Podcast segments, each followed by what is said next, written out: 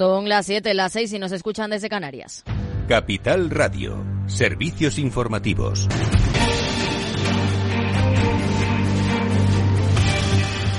¿Qué tal? Muy buenas tardes. La economía global se encamina hacia la desaceleración, pero evitará un aterrizaje forzoso. Son las previsiones de la OCDE. Escuchamos a su economista jefe, Clar Lombardelli.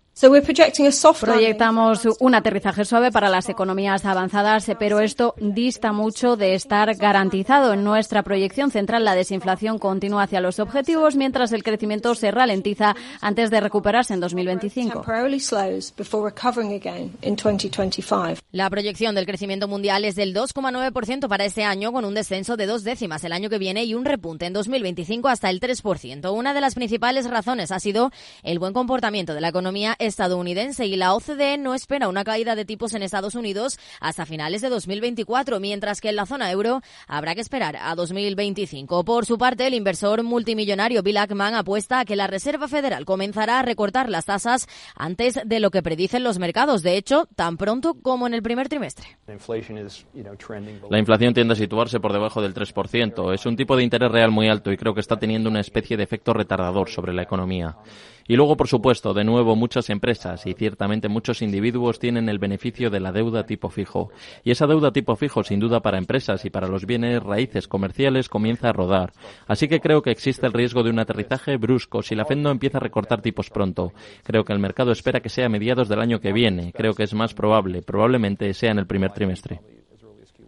También se han posicionado los ejecutivos de Barclays Research. Creen que la Reserva Federal no verá su primer recorte de tipos hasta diciembre de 2024 y terminarían por situarse en torno al 4%, mientras que prevén que el Banco Central Europeo inicie el próximo julio de 2024 la senda de las bajadas a un ritmo de cuarto de punto por reunión. Además, Barclays considera que la renta variable europea está barata en comparación con la estadounidense, con sectores como el bancario atractivos por su mejora en el negocio una vez superada la crisis financiera y apoyados en esa subida de tipos de interés. Los precios han subido en noviembre un 3,2% en nuestro país, tres décimas menos que en octubre por las mayores bajadas de los precios de los carburantes y los paquetes turísticos y un menor aumento de los alimentos y bebidas no alcohólicas respecto a hace un año. La inflación subyacente sin alimentos no elaborados ni productos energéticos baja siete décimas hasta el 4,5% y polémica por los subsidios de desempleo. Trabajo tiene previsto remitir a Bruselas un documento en el que detalla cómo va a ser esa reforma, cuestión que ha supuesto un nuevo choque en el gobierno de coalición. Trabajo de Yolanda Díaz acusa a Economía de Nadia Calviño de injerencia en esa reforma porque pide que contemple un recorte progresivo de la prestación. Díaz lo rechaza, la escuchamos. Es una competencia del Ministerio de Trabajo y Economía Social y, por tanto, de esta vicepresidencia. Hemos conocido la propuesta de Economía y mostramos nuestra absoluta disconformidad y ya le garantizo a los trabajadores y las trabajadoras de nuestro país que desde esta vicepresidencia no vamos a propiciar ningún recorte en materia de subsidio por desempleo. Muy al revés, la reforma legislativa que hemos eh, planteado tiene que ver con ganar derechos. También han reaccionado las patronales. CEPIME pide que se mire a la productividad y no a los salarios, mientras que la COE avisa a Díaz de que la reforma del paro también depende de economía, sindicatos y patronal. Y a las 8, ya lo saben, aquí el balance en Capital Radio con Federico Quevedo. ¿Qué tal, Fede? Buenas tardes. ¿Qué tal, Aida? Pues de todo esto vamos a hablar en nuestra lupa con Laura Blanco de la inflación, del fallecimiento eh, de Charlie Munger, ya saben ustedes, el asesor de Warren Buffett, y también de esa polémica entre economía y el Ministerio de Trabajo en torno a la reforma de las prestaciones por desempleo. Y hoy uh, polémica, polémica sin duda por ese no aplauso del Partido Popular y de Vox a las palabras de Francina Armengol en la eh, apertura solemne de la legislatura en las Cortes con, el, con la presencia del rey Felipe VI. De esto tendremos que hablar en nuestra tertulia a partir de las nueve menos cuarto aquí en el balance. Pues a las ocho ya lo saben, el balance. Claves del mercado. El IBEX 35 continúa imparable y renueva máximos anuales tras los datos de inflación en España y Alemania. Tras conquistar ayer los 10.000 puntos, el índice español ha subido un 0,59% hasta los 10.062 enteros. Dentro del selectivo han destacado las alzas en Ferrovial tras vender su participación en Heathrow, junto a Solaria, Acciona Energía, Acciona o Arcelor Mittal. Si miramos a Wall Street, tono positivo, el Nasdaq crece un 0,25% en los 14.317 puntos, subidas del 0,30% en el S&P 500 y el promedio de industriales también rebota un 0,37%. En el mercado de divisas, según las pantallas de XTV, el par euro dólar se negocia a 1,0979 unidades. Muy buenas tardes.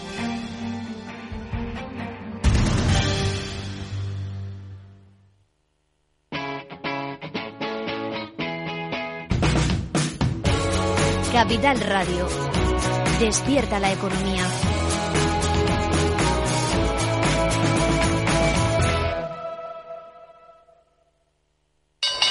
¿Te interesa la bolsa? Invierte en acciones y fondos cotizados sin comisiones hasta 100.000 euros al mes. ¿Has oído bien? Sin comisiones. Más de 550.000 clientes ya confían en XTB. Abre tu cuenta totalmente online. Un broker, muchas posibilidades. xtb.com. A partir de 100.000 euros al mes, comisión del 0,2%, mínimo 10 euros. Invertir implica riesgos.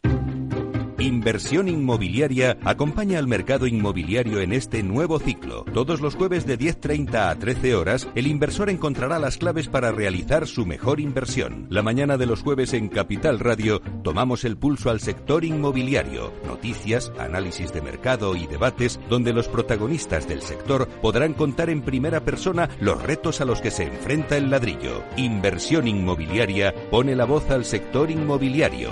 Aquí en Capital Radio. Si quieres conocer mejor las empresas con las que trabajas, empieza por Informa. Compruébalo con tres informes gratis, el nuestro para que nos conozcas más y los dos que tú elijas para tu negocio. Solicítalos ya en Informa.es. Informa, líder en información empresarial. Los viernes en Capital Radio te proponemos descubrir y comprender las estrategias de empresas con éxito que servirán de inspiración y ejemplo para la tuya. Escucha Metaempresas, un programa presentado por Andrés Arenas con la presencia y los consejos de expertos en distintas áreas y profesores de reconocida trayectoria.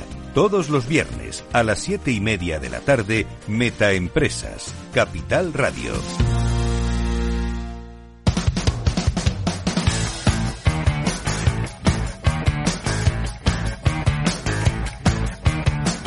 En Capital Radio After Work con Eduardo Castillo. ¿Qué tal amigos? Buenas tardes, bienvenidos. Vamos a empezar ya rápido y lo vamos a hacer saludando a nuestro primer invitado porque el tiempo vuela y el suyo también. Enseguida, como digo, hablamos con Fernando Ruiz Beato, socio de Ruiz Beato Abogados, para hablar de últimas novedades laborales a qué nos enfrentamos dentro del seno de las empresas y luego actualizaremos con Fede Quevedo un poco del estado político que también tiene mucho que ver con las cuestiones laborales. Y en la segunda parte, el transformador, hablaremos de los proyectos de transformación digital del grupo LAR Asset Management. Lo haremos con Sergio García. Pero lo primero de todo, saludar ya a Fernando Ruiz de Ato, nos está acompañando ya en este programa. Fernando, ¿qué tal? ¿Cómo estás? Buenas tardes. No te escuchamos, Fernando. Vamos a ver si el micrófono lo tienes habilitado para, de alguna forma, preguntarte por muchas cosas, sobre todo por ahora mismo, pues cómo las empresas están siguiendo el, eh, desarrollo, ¿no? De, esa digamos, de la jornada laboral de sus eh, trabajadores, que hay muchísimo de tecnología en marcha.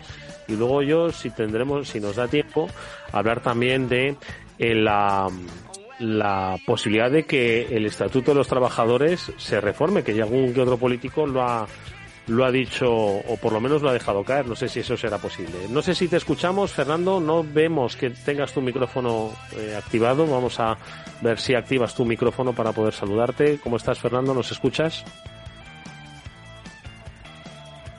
¿no? Bueno, pues hoy parece que no nos va a acompañar la tecnología. Bueno, en cualquier caso, vamos a ver si ahora logramos que pueda eh, conectarse Fernando Ruiz de Ato. Nuestro objetivo con él era charlar de aspectos que tienen que ver un poco con la aplicación de las nuevas tecnologías, especialmente en el seguimiento de, o por lo menos en el control de eh, las horas de trabajo de los de los empleados. Y es que pues hay sentencias ahora si logramos hablar con él nos comentará de cómo pues las empresas pues pueden utilizar determinadas herramientas tecnológicas como por ejemplo el seguimiento eh, cartográfico de sus empleados, el Google Maps que muchas veces utilizamos para guiarnos.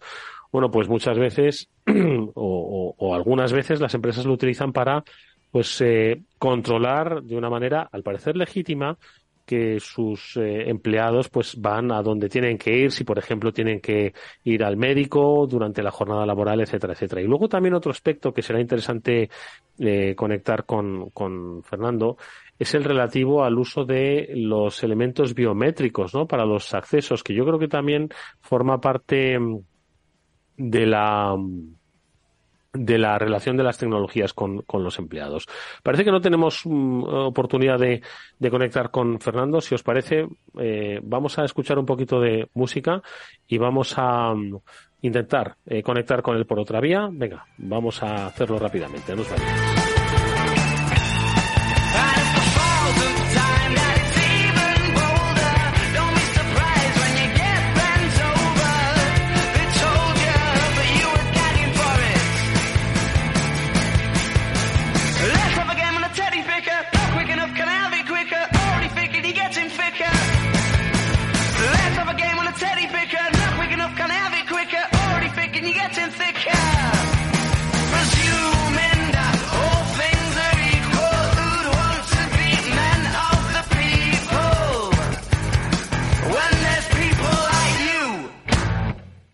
Efectivamente, de eso estábamos hablando, Fernando, de las tecnologías. ¿Cómo estás? Bienvenido a este programa. Hoy cada vez las tecnologías van a ser mucho más, van a estar mucho más presentes en lo que es la relación del trabajador con, con los empleadores, ¿no?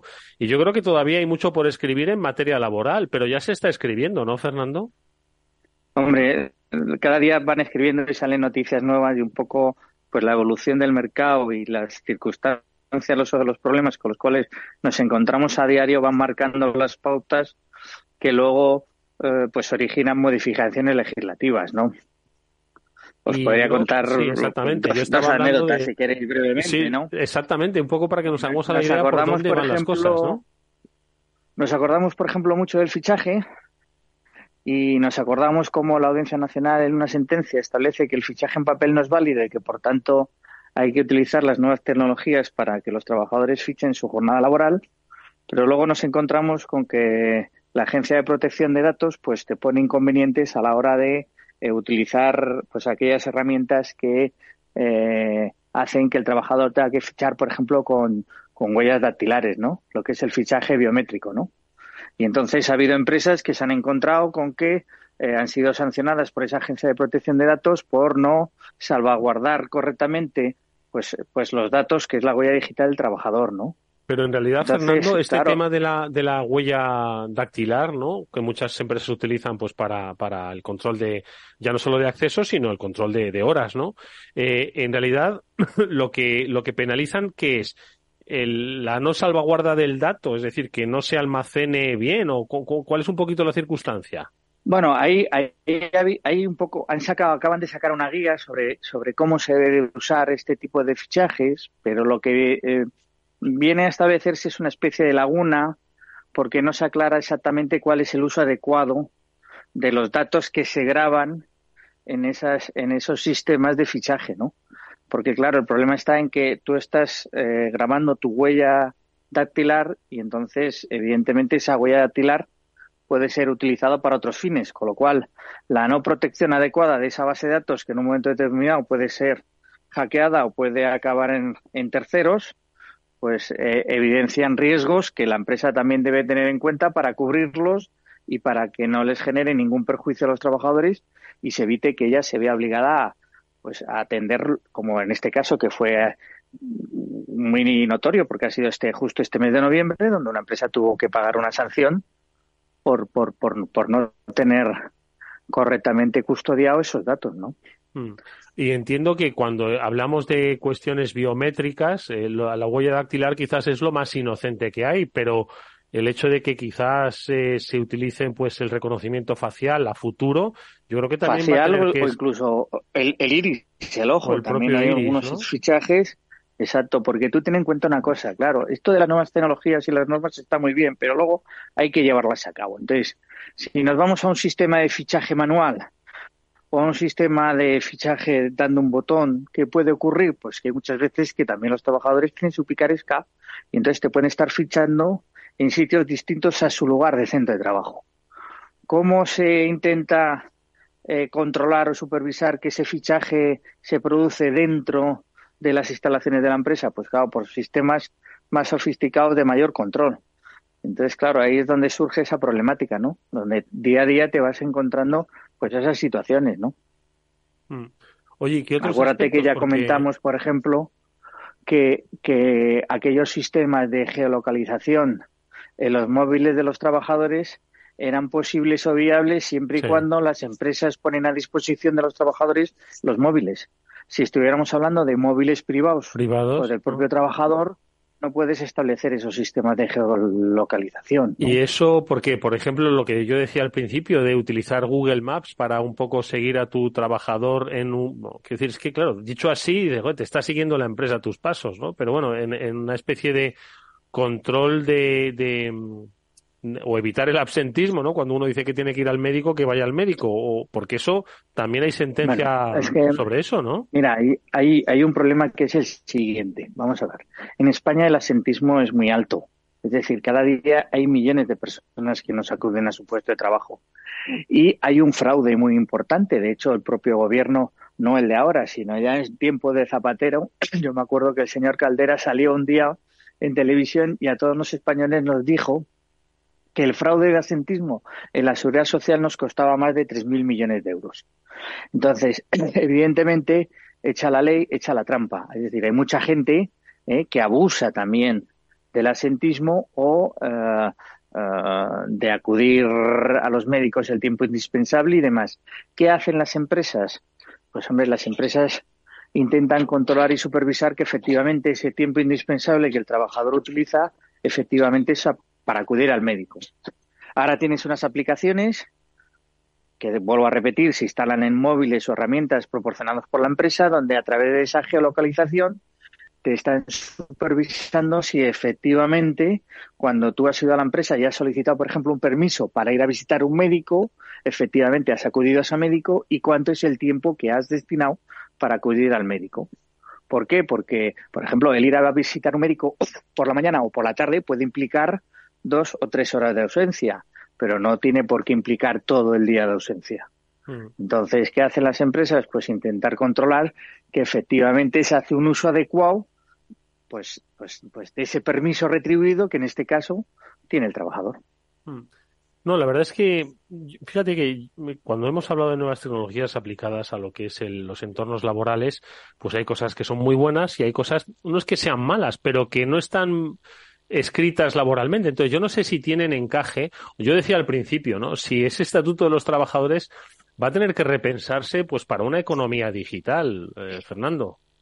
Hombre, evidentemente hay cosas que se tendrán que modificar a día futuro y esa economía digital, evidentemente, va a producir cambios. Eso está clarísimo. Lo que pasa es que yo soy partidario de hacer cambios que sean positivos y que sirvan para algo y además que sean cambios uh, que vengan para quedarse no que sean parches o que sean cambios que luego queden pendientes de desarrollos reglamentarios que luego no se desarrollan reglamentariamente y nos quedamos ahí en una situación un poco un poco complicada. Pero evidentemente están cambiando diariamente mucho las cosas y es cierto que las leyes tienen que acompasar. Por ejemplo ahora eh, está muy de boda el tema del canal de denuncias eh, por todo el tema del acoso en las empresas, no solo empresario trabajador, sino trabajador compañero de trabajo, ¿no?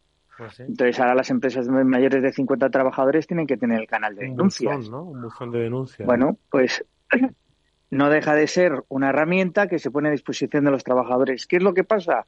Pues como todo, si se hace un uso adecuado, pues perfecto, porque es una, es una herramienta útil y evidentemente evita pues situaciones evidentemente muy desagradables.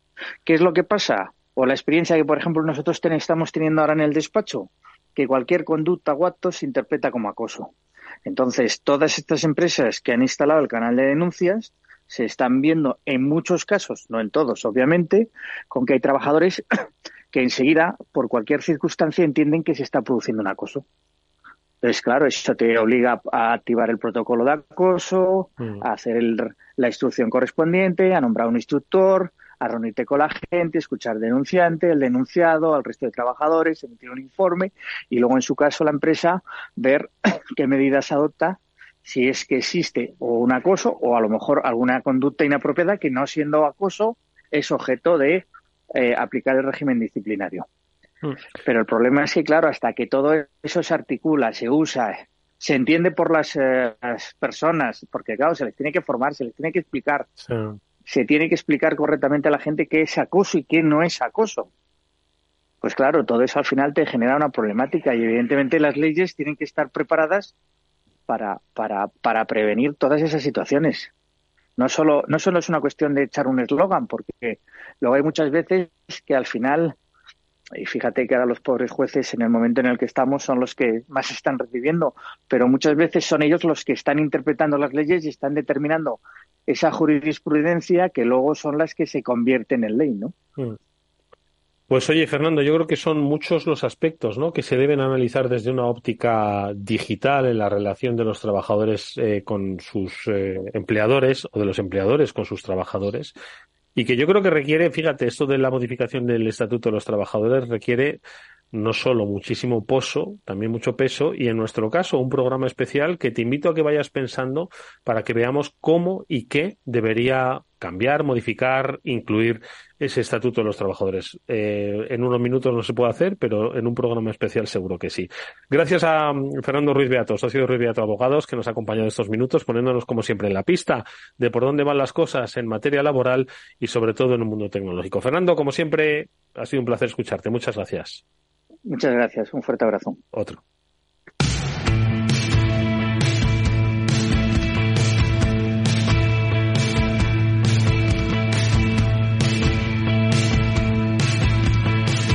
Estás escuchando After Work con Eduardo Castillo.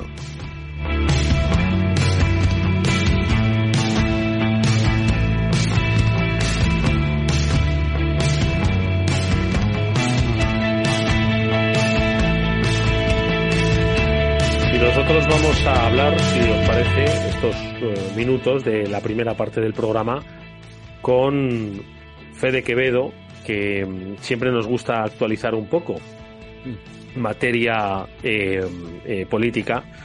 Eh, Fede, ¿nos escuchas? ¿Cómo estás? sí, hombre, claro que os escucho estupendamente. Buenas tardes, Edu. Edu, ¿me oyes?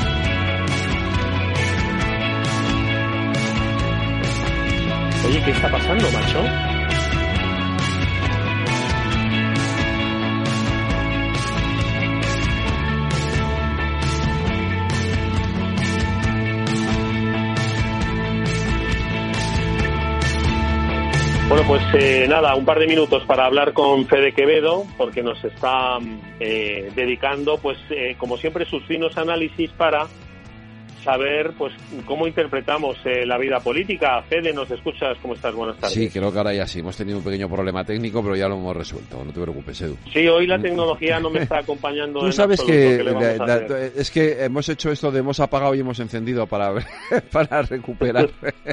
sí para recuperarlo, pero no ha habido forma. En fin, en cualquier caso, hoy la tecnología no nos lo ha permitido, pero al mismo tiempo nos lo permite. Y Fede, yo nada, unos minutos porque seguro que tendrás todavía un poco de plancha eh, eh, antes del balance. Sí, porque pues además hoy, hoy hemos tenido la apertura solemne de las Cortes. Efectivamente, efectivamente, con discurso del, del rey. ¿Qué te ha parecido el discurso del rey Felipe VI? Bueno, en la línea de... No, no ha sido... Eh, se destaca ese llamamiento a la unidad, y a, pero vamos, ese, entra dentro de lo, de, lo, de lo razonable que tiene que hacer el rey. Es decir, no ha sido... El discurso no ha sido más allá de lo de lo previsible eh, en, un, en un escenario como este. Es más sorprendente el discurso eh, un tanto partidista de la presidenta del Congreso de los Diputados, de Francina Armengol, que se empeña cada día en hacer más eh, valiosa o más eh, nostalgia de que tengamos más nostalgia de Merichel Batet pero pero yo creo que entre tú y yo no me gusta nada cómo empieza esto y veremos cómo acaba pero no empieza nada bien Madre mía, pues quizás por eso es por lo que se ha eh, realizado esa, ese cambio estratégico ¿no? En, lo que son las portavocías del Partido Popular, pues para hacer frente a por lo menos estos primeros compases de la legislatura, que ya aventuran no solo por lo que va a suceder en el, en el Parlamento español, sino también con lo de los apoyos. Hoy hemos leído que desde, desde Junts se, se, se amenaza con un potencial eh, apoyo al PP en una moción, en una hipotética moción de censura si no se cumplen los acuerdos. Se lo ha dicho pues de Mona Weber a Manfred. Bueno, bueno, a ver, quiero decir, si alguien pensaba, si alguien pensaba que Junts per Cataluña o que Carles Puigdemont no iba a hacer valer un día tras otro eh, que ellos son los que mandan ahora mismo eh, en, eh, prácticamente en el país y que aquí se hace lo que ellos digan o si no eh, ya veremos cómo acaba esto pues este, es que no tenían ni idea de con quién está jugándose las cartas y las habichuelas. Entonces esto es Junts y esto es Puigdemont. Entonces vamos a estar con este tipo de tonterías entre comillas pues lo que dure la legislatura es inevitable. Dicho eso mira el sábado se reúnen otra vez ya tienen la primera mesa que fuera en Ginebra. Es decir, ese es verdaderamente eh, el, nudo gordiano de todo esto. Es decir, qué se habla en esa mesa, qué se negocia en esa mesa, con quién eh, va a haber mediador, no va a haber mediador, quién va a ser. Esto es lo que, lo que hay una absoluta falta de transparencia y lo más criticable eh, en estos momentos al gobierno, ¿no? que, que, permita que, mm, que los destinos del país se decidan en una mesa en Ginebra con un mediador que no sabemos quién es. Esto es para mí lo grave, ¿no? Lo verdaderamente grave. Lo de hoy es eh, pura anécdota, todo lo demás, ¿no? Mm. Oye, y volviendo un poco a ese cambio en las portavocías, en, digamos, las, las personas fuertes, ¿no? Que van ahora a liderar la imagen pública del, Partido Popular. Bueno, yo creo que hay una, hay una, hay una parte eh, interesante y positiva en, el, en esos cambios, y es que, bueno, lo que ha hecho Feijó, eh, luego lo vamos a analizar en la tertulia. Lo que ha hecho Feijó básicamente ha sido eh, nombrar una especie de gobierno en la sombra, ¿vale? Eh, ha nombrado 16 vicesecretarías, o sea, un equipo de 16 personas, que evidentemente es el que va a hacer frente al, al gobierno, eh, de ellos 10 son mujeres, ese es un dato importante. Hay algunas vicesecretarías interesantes como la de Sanidad, la de Igualdad, etcétera, transformación digital, que decir, se incorporan eh, elementos nuevos que están en el cambio climático, se incorporan elementos nuevos que están en, el, en la agenda en la agenda social. Ya no hablo de la agenda política hablo de la agenda social y creo que eso es interesante. Es se mantiene a Borja Semper como portavoz nacional eh, hay más discrepancia en el nombramiento de Miguel Tellado como portavoz eh, en el Congreso. Yo conozco a Miguel Tellado. Es verdad que, aparentemente es un portavoz correoso, pero yo le conozco desde hace tiempo. Eh, vamos a ver qué pasa en esta legislatura. El Partido Popular y el Gobierno hoy no ha pasado, desde luego, pero el Partido Popular y el Gobierno tienen que empezar a tender puentes. Yo creo que, que Miguel Tellado, dentro de lo correoso que es, eh, es también una persona diplomática y capaz de tender, eh, de tender la mano y de buscar acuerdos. Y, a mí me preocupa que en estos momentos entre el, entre el gobierno y la oposición estén todos los puentes, lo vengo diciendo desde hace mucho, estén todos los puentes rotos y, y hay que reconstruirlos. ¿eh? Hmm. Oye, Fede, eh, fíjate que no, no, se aventura, obviamente, a nadie se le escapa que va a ser una legislatura compleja para el propio gobierno por los acuerdos, los pactos y los compromisos a los que eh, se ha sometido eh, precisamente para lograr esta, esta investidura. Pero lo que no contaba era con este revolvimiento, vamos a decirlo así, de Podemos, que va a ser, pues yo creo que otra China en el zapato, pero está importante también, ¿no? Hombre, por supuesto. Vamos, de entrada, Podemos está marcando su, su territorio eh, yo creo, ah, lo comentábamos el otro día también en, nosotros en el programa, yo creo que va a ir en solitario a las elecciones europeas. Es una circunscripción única y le beneficia y por lo tanto yo creo que ahí se va a romper la coalición. Vamos a ver cuál es el momento en el que se rompe esa coalición con Sumar y vamos a ver también si Podemos es capaz, que esta es la duda, si es capaz de en algún momento poner en aprietos eh, legislativos o, eh, sí, legislativos al gobierno. Es decir, si es capaz de votar en contra de algo que presente el gobierno eh, y ponerse del lado de la oposición y por lo tanto impedir que pueda salir adelante alguna medida del gobierno. Pero hoy por hoy eh, Podemos, eh, y en el propio PSOE lo reconocen, es el mayor riesgo que tiene el Partido Socialista a la hora de consolidar una legislatura estable. Mm. Mm. La verdad es que sí, va a ser va a ser muy entretenido para los para los medios y para, y para nosotros sí para los periodistas para los periodistas va a ser entretenido y para los analistas ni te cuento desde luego Bueno, pues oye, eh, lo seguiremos de cerca y lo seguiremos escuchando el balance todos los días en Capital Radio a las 8 de la tarde en la mano de Fede Quevedo.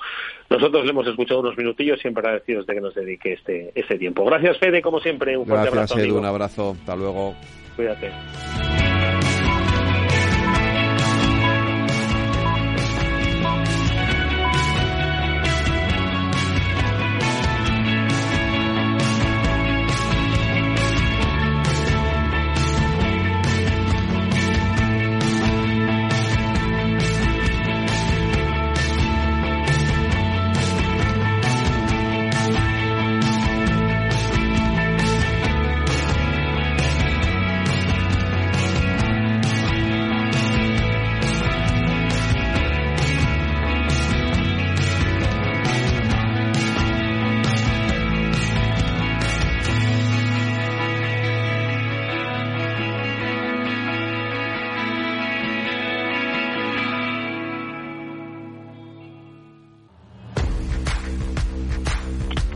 Vamos con un consejo, si inviertes en bolsa, esto te interesa, XTB, tu broker con más de 15 años en España, tiene la mejor tarifa del mercado para comprar y vender acciones y ETFs, no pagues comisiones hasta 100.000 euros al mes.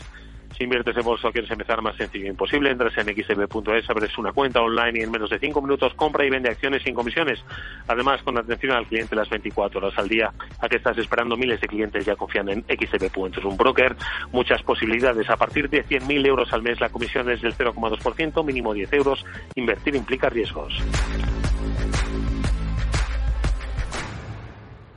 A continuación, El Transformador, de la mano de Salesforce.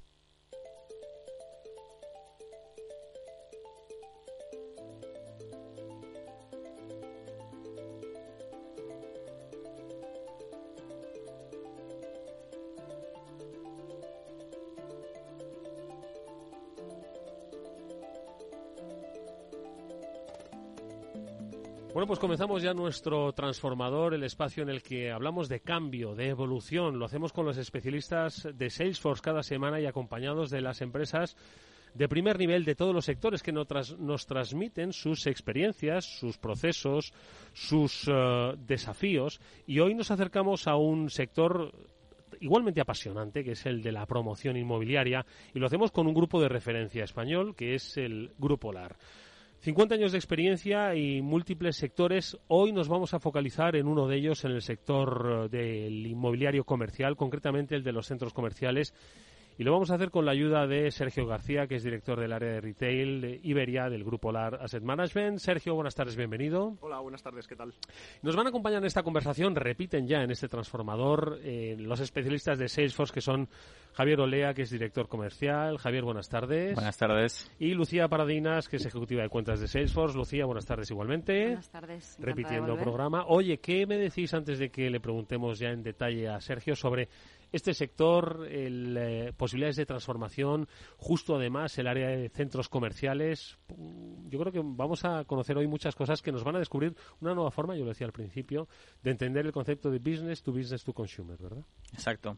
Bueno, pues yo por hacer una pequeña introducción, eh, sí que en un sector tradicional como, como es el del real estate en este sentido, ¿no? De la gestión de activos, eh, que, ha llegado un poquito tarde a la digitalización, es donde precisamente vemos unas oportunidades de, transformar la relación del cliente pues con, con- en, mucha, en gran medida, ¿no?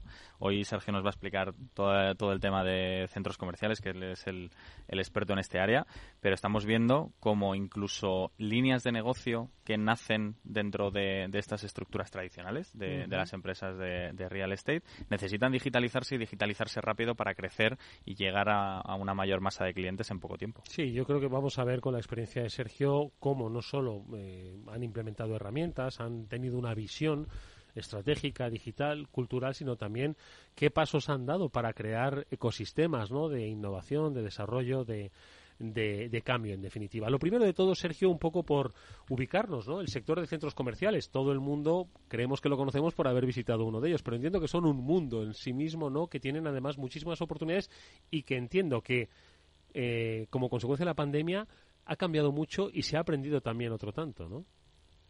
Eh, yo creo que, bueno, lo primero, muchísimas gracias por, por invitarnos a, participar hoy aquí en, el programa con vosotros. Un placer. Eh, y yo te voy a hablar desde el punto de vista de un enamorado de mi sector y, del mundo de los centros comerciales, que efectivamente es, es, muy complejo. ¿no? Para que te hagas una idea, hay 500 centros comerciales en España aproximadamente, 503. Eh, lo que pasa que lo que de verdad es un centro comercial, es decir, con un buen mix, con los principales operadores del sector eh, integrados en él, con una buena oferta de alimentación, una buena oferta de ocio, restauración eh, y de moda, etcétera, y sobre todo que puedan crear lo que siempre hablamos de las famosas experiencias al cliente para diferenciarnos de, de la compra online. hay catalogados en España aproximadamente 70. Mm. Para que te hagas una idea, nosotros eh, en España ahora mismo somos el, operador número uno en centros comerciales. Eh, LAR España es un vehículo cotizado eh, en bolsa. Tenemos Grupo LAR, somos el, gestor en exclusiva, el asset manager, el investment manager y, la empresa que tiene un porcentaje importante de, LAR España y a la vez somos los que, los que gestionamos los 14 centros comerciales que tenemos ahora en España. Como te decía, somos los número uno en en, en GLA, lo que llamamos eh, superficie bruta alquilable, tenemos más de 550.000 metros cuadrados y un valor aproximado de 1.500 millones.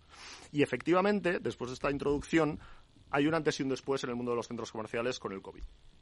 Ya se venía viendo un cambio muy importante, pero em, desde que es el COVID, con toda la operativa cerrada, con todos los, eh, todas las tiendas, todos los retailers eh, cerrados en España, eh, yo creo que se ha acelerado, sobre todo en, determinados, eh, en determinadas actividades, 10 años prácticamente a futuro lo que, lo que había que, o lo que se pensaba que íbamos a hacer, ¿no?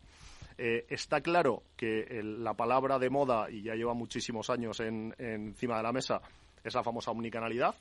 O sea, al final tú ahora compras, te da igual cómo, pero compras. Puedes comprar en un atasco, puedes comprar sentado en tu sofá, puedes comprar en un centro comercial, puedes comprar tal y nosotros a lo que tenemos que aspirar como empresa de centros comerciales, como empresa que ofrecemos experiencia no solo al cliente final, que es el que visita nuestros centros, sino a los retailers, que son nuestro principal cliente, que son los que nos pagan la renta y están ahí, es a que tanto uno pueda comprar como quiera y el otro pueda vender como quiera. ¿vale? Eso es un poco a lo que tenemos que llegar.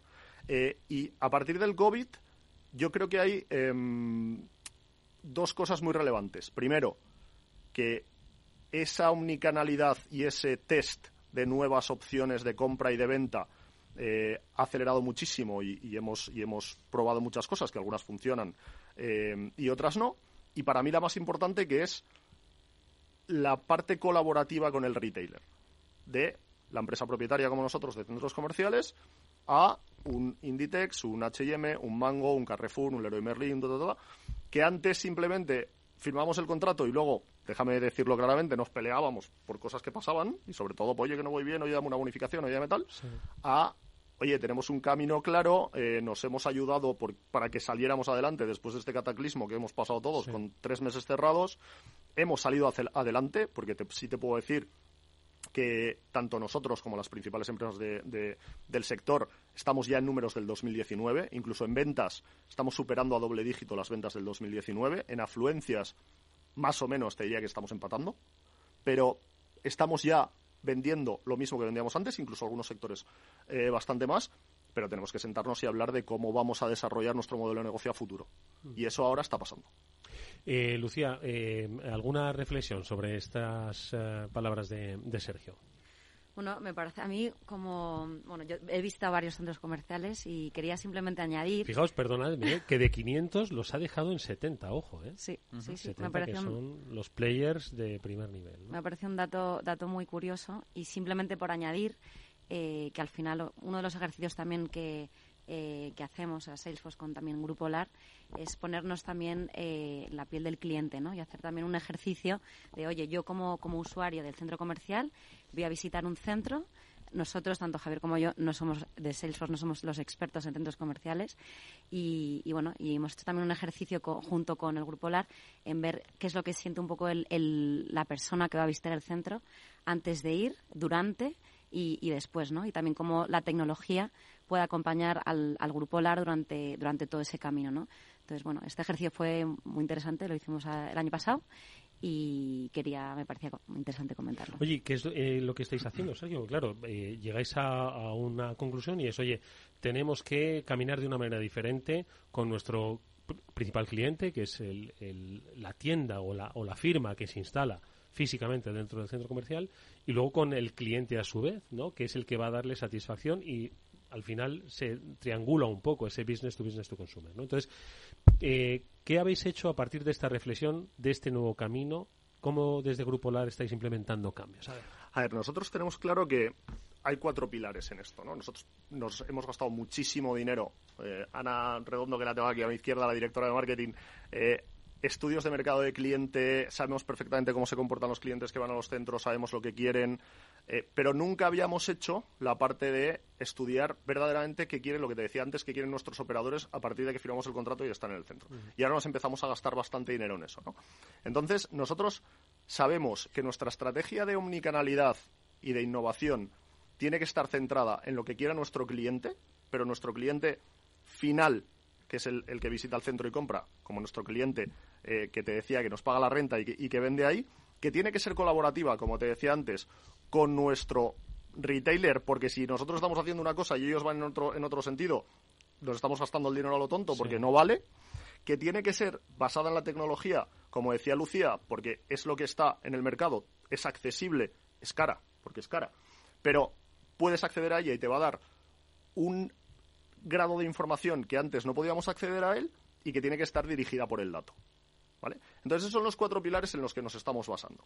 ¿Qué pasa? Que para eso, pues nosotros, oye, está aquí Salesforce, y a mí no me caen los anillos en decirlo, sabíamos que teníamos que tener una herramienta muy potente que nos permitiera todo lo que vamos a generar y todas las herramientas que vamos a poner a disposición de nuestros clientes, que ahora te cuento, para comprar y vender, tiene que estar integrada y tiene que permitir que tire de un sistema tecnológico potente, ¿no? Y de ahí, por eso hemos, estamos, hemos y estamos implementado Salesforce. ¿Por qué? Porque lo primero que tenemos que hacer es conocer mejor a nuestro cliente y eso nos lo da ese CRM que estamos implementando porque nos da mucha trazabilidad, nos permite saber cómo se está comportando el centro, nos permite integrar con nuestra app y con nuestro club de fidelización para saber cómo se comporta el cliente que viene, nos permite hacer una, un marketing, una comunicación, una promoción exclusiva en función de su perfil. Todo eso nos lo permite la, tecnología, ¿no? Después, una vez que conozcamos mejor lo que necesita el, retailer y cómo quiere vender dentro de nuestro centro, porque nosotros, para que te hagas una idea, un Inditex sabe perfectamente cómo se comporta el cliente dentro de su tienda, pero no sabe cómo se comporta el cliente en nuestro centro comercial. Y nosotros sí lo sabemos, porque es nuestra obligación y lo tenemos que saber. Entonces, nosotros hacia lo que tenemos que ir es, y esto cambia completamente el modelo de negocio que podamos tener en cuanto al uso del dato, nosotros tenemos que llegar a poder sentarnos con, con Inditex y decirle, oye, mira, nosotros tenemos 80 millones de clientes de visitas, 80 millones de visitas al año, 82 para ser exactos, en nuestro 14, nuestros 14 centros. Pues es, como el número de turistas que vienen a... No, te lo voy a, te lo voy a, te lo voy a filtrar un poco. Esos 82 no son clientes diferentes, obviamente. Para que te das una idea, según el, la frecuencia de visita que tenemos en los centros, visitas al mes, recurrencia, etcétera, nosotros calculamos que tenemos 4 millones de clientes únicos. Eso es casi el 10% de la población en España. Nuestros centros están repartidos por toda España. Y como tú decías antes, nosotros somos un ecosistema de generación de datos, porque luego tenemos 2 millones de visitas a la web, tenemos 150.000 socios en la, en la aplicación. Si nosotros somos capaces, ahora mismo tenemos 150.000 socios en la aplicación y nuestro recorrido llega a esos 4 millones de clientes. Si nosotros somos capaces de sentarnos con un Inditex, un H&M, un Carrefour, un Leroy Merlin, un Decathlon y decirles, oye chicos, que yo tengo datos de un millón de clientes que vienen a mis centros y tengo 10 tiendas contigo. ¿Cuánto vale esto? Eso es lo que no hemos sabido hacer hasta ahora y no te voy a engañar, tampoco lo estamos sabiendo hacer ahora, nos queda un largo camino para llegar a eso.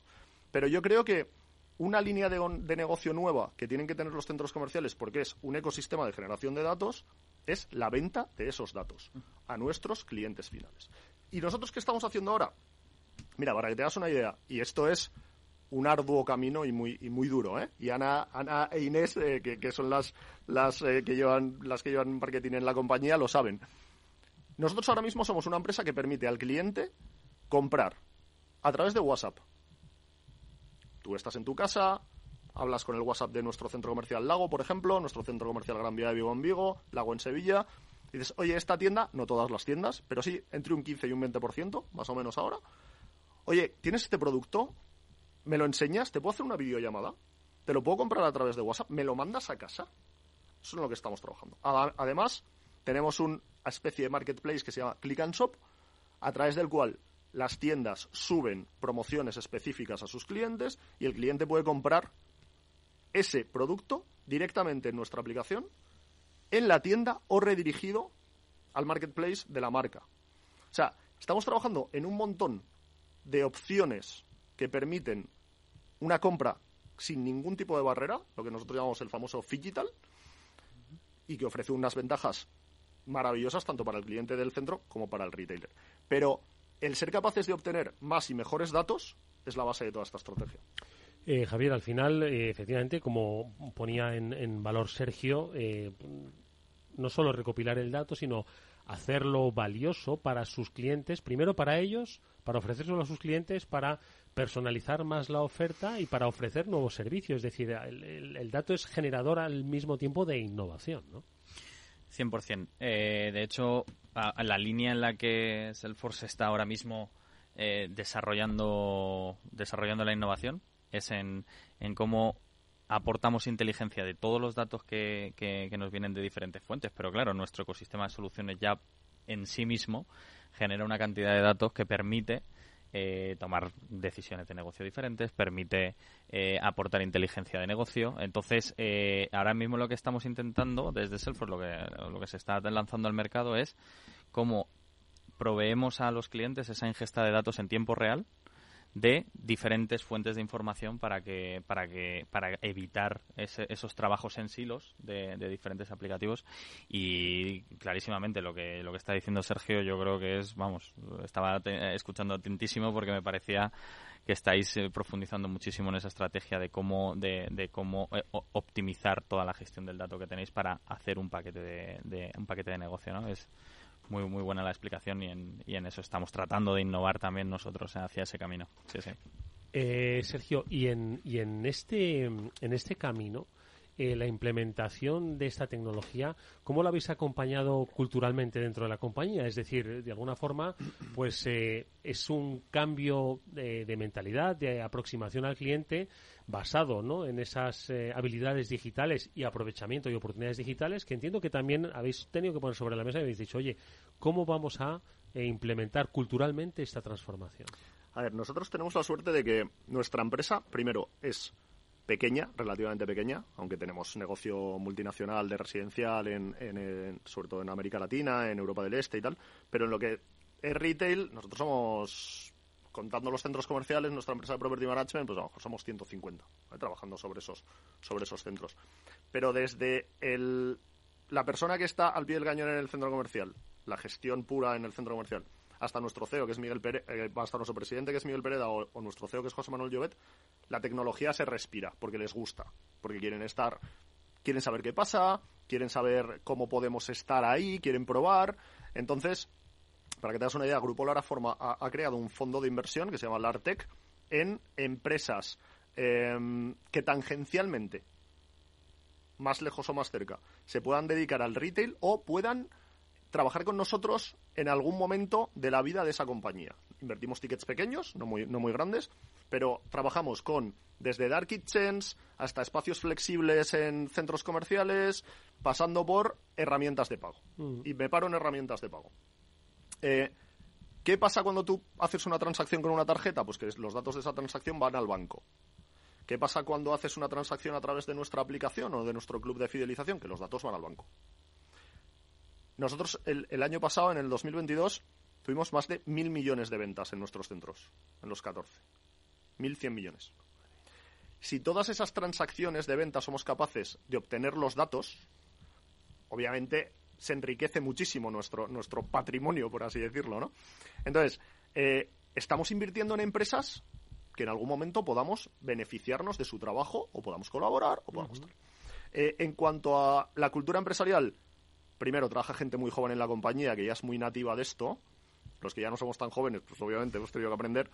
Pero al final tenemos socios muy potentes en innovación, tenemos socios muy potentes en consultoría. O sea, aunque no tengamos in-house gente muy experta en determinados temas, y ya no solo hablo de innovación, sí que estamos rodeados de los principales operadores del sector en España.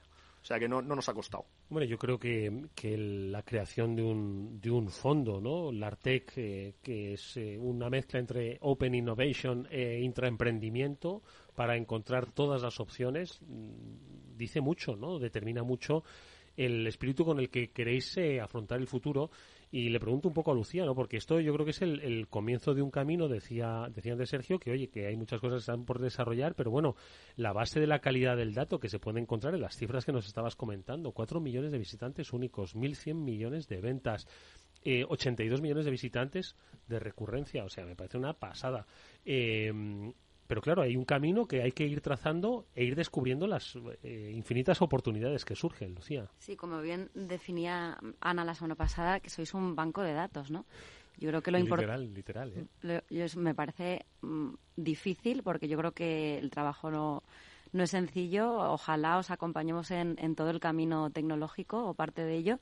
Eh, pero, pero es complejo, seguramente tenéis eh, muchísimos retos y ahora yo creo que la clave es, eh, poniéndome en vuestra piel qué hacer con todo eh, con todos esos datos y cómo al final sois una empresa cómo eh, rentabilizar todos estos datos no pues lo que decías tú bien Sergio pues conociendo al cliente todo el tema de unicanalidad también me parece muy relevante y al fin y al cabo pues ponerse en la piel del cliente no pero en definitiva pues aprovecharlo no y, y bueno encantados también de de acompañaros en este camino. No obstante, hay desafíos como en todo proyecto, ojo, y uno de eh, los mayores desafíos a los que os eh, enfrentáis, Sergio, entiendo que es el del retorno, ¿no? Que no siempre es tan inmediato, ¿no? Quizás otros sectores sí que tienen esa, esa visión más de corto plazo, pero en vuestro caso, ¿no? ¿Cómo se plantea esto? A ver. A ver, si te lo cuento te vas a reír. Es que es muy divertido. O sea, nosotros, claro, nosotros somos una empresa que cotiza en bolsa. Punto número uno. Tenemos unos accionistas, tenemos un consejo de administración, tenemos un director financiero. Entonces, claro, el inmobiliario es sota caballo rey en cuanto a rentabilidades. O sea, tú coges tu Excel, haces tus modelos, haces tu cash flow, ves qué te sale de TIR, ves cuáles son tus números, por así decirlo, ¿no? Y eso sale o no sale, inviertes o no inviertes.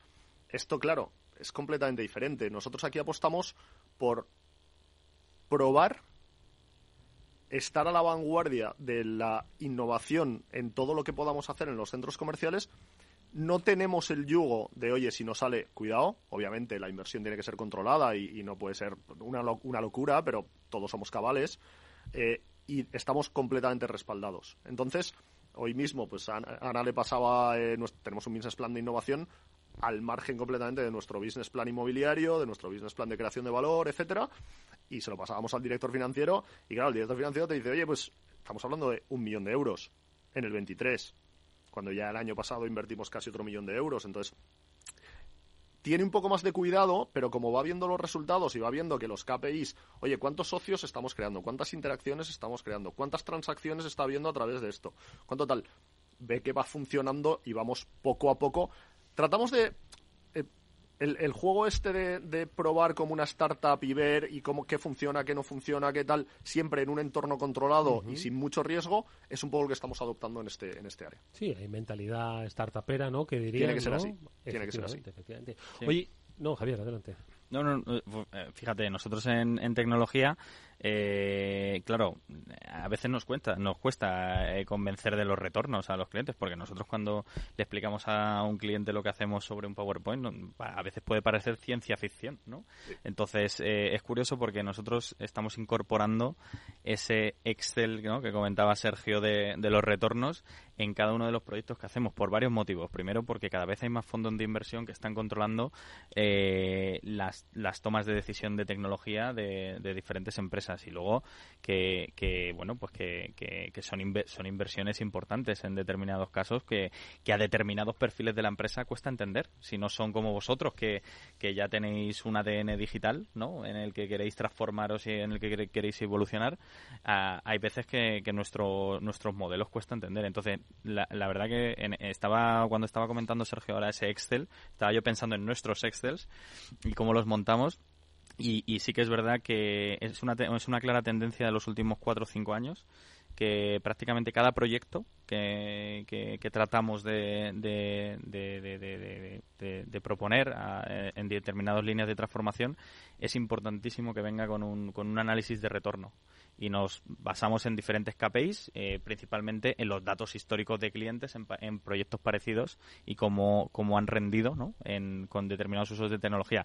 Pero nuestro activo no se ve, se ve en pantallas, mm. pero no se ve como un centro comercial tan tan tan visual. ¿no? Entonces estaba intentando hacer la analogía. Oye, esto, esta cantidad de datos os permite hacer cierta prospectiva, ojo, siempre controlada. Yo no sé si eh, podemos ir definiendo a ese consumidor, a ese cliente del centro comercial del futuro, cómo ha cambiado mucho o no ha cambiado mucho quiere experiencias nuevas. ¿Cómo lo veis? A ver, el... esto, esto podríamos necesitar otra media hora. Eh, yo creo que el cliente es el, quiero decir, el cliente busca lo mismo. Cada vez busca más comodidad en la compra, más inmediatez. Obviamente no es lo mismo un perfil de 40 años que un perfil de 15, es así. Eh, pero sí que busca que en los centros comerciales estén las mejores tiendas con los mejores conceptos y que pueda comprar lo, más rápido posible todos los productos que quiera. Y luego nosotros somos los que hacemos el envoltorio y somos los que creamos centros comerciales súper chulos y unas áreas de descanso maravillosas y una, un lago como tenemos en tal y una zona exterior fantástica y que haya zonas infantiles y Eso corre de nuestra cuenta. Pero para mí lo más importante es que para que ese cliente que sigue yendo a los centros comerciales y que cada vez es más tecnológico, pero que sigue buscando ese toque humano, porque todos queremos que nos siga atendiendo una persona, eh, que los operadores puedan desarrollar sus conceptos más novedosos, sus conceptos más espectaculares y tengan cabida en los centros comerciales que nosotros vamos a seguir construyendo, vamos a seguir reformando, vamos a seguir tal. Porque yo creo que si somos capaces de ofrecer el último Zara, el último Inditex, el último tal, que no haya que esperar colas, que se pueda pagar con el móvil, que puedas tener el, el que te has comprado ahí, te lo den en el momento, en un entorno maravilloso y disfrutando de experiencias, vas a seguir yendo al Le tenéis convencido y repite. Sergio García es director del área de retail de Iberia del Grupo LAR Asset Management. Sergio, mil gracias por tu presencia. Gracias a vosotros. Enhorabuena por ese trabajo, que lo sigas disfrutando. Muchas gracias. Y a Javier Olea, director comercial, y Lucía Paradinas, ejecutiva de cuentas, ambos expertos de Salesforce. Gracias, Lucía. Gracias, Javier. Hasta un próximo programa. Nos vemos pronto. Y nosotros eh, nos vemos eh, mañana, que volverá el programa, como siempre, a las 19 horas aquí en la Sintonía de Capital Radio. Gracias.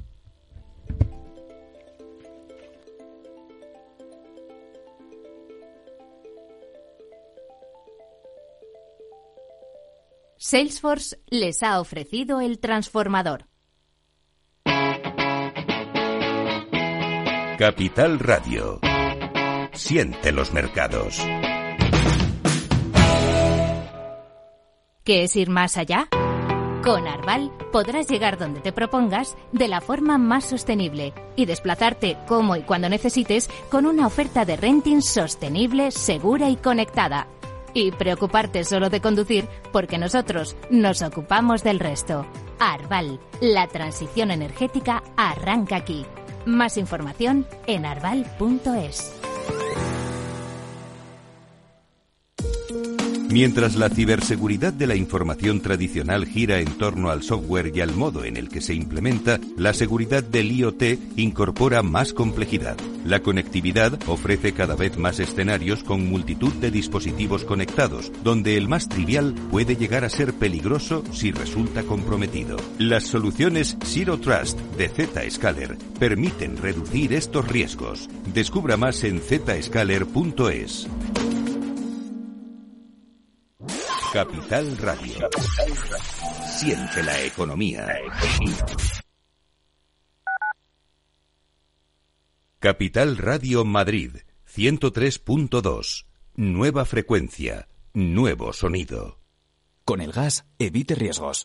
Vigile que la combustión sea correcta. Llama azul sí, llama amarilla no. No obstruya las rejillas de ventilación ni el tubo de salida de gases de calderas y calentadores. En instalaciones individuales, instale solo calderas y calentadores estancos. En instalaciones de butano propano, vigile el buen estado del regulador y del tubo flexible. Y recuerde que las instalaciones se deben controlar cada cinco años. Por favor, utilice el gas con responsabilidad y seguridad. Comunidad de Madrid. Aquí, en Capital Radio, está el programa más divertido y de mayor influencia en el mundo del capital humano. Todos los viernes a la una de la tarde, únete a Humanos en la Oficina, presentado y dirigido por el speaker internacional Miguel Ángel Pérez Laguna. Un programa donde el talento es protagonista en un formato innovador e irresistible que ya se escucha en 13 países. No te lo pierdas.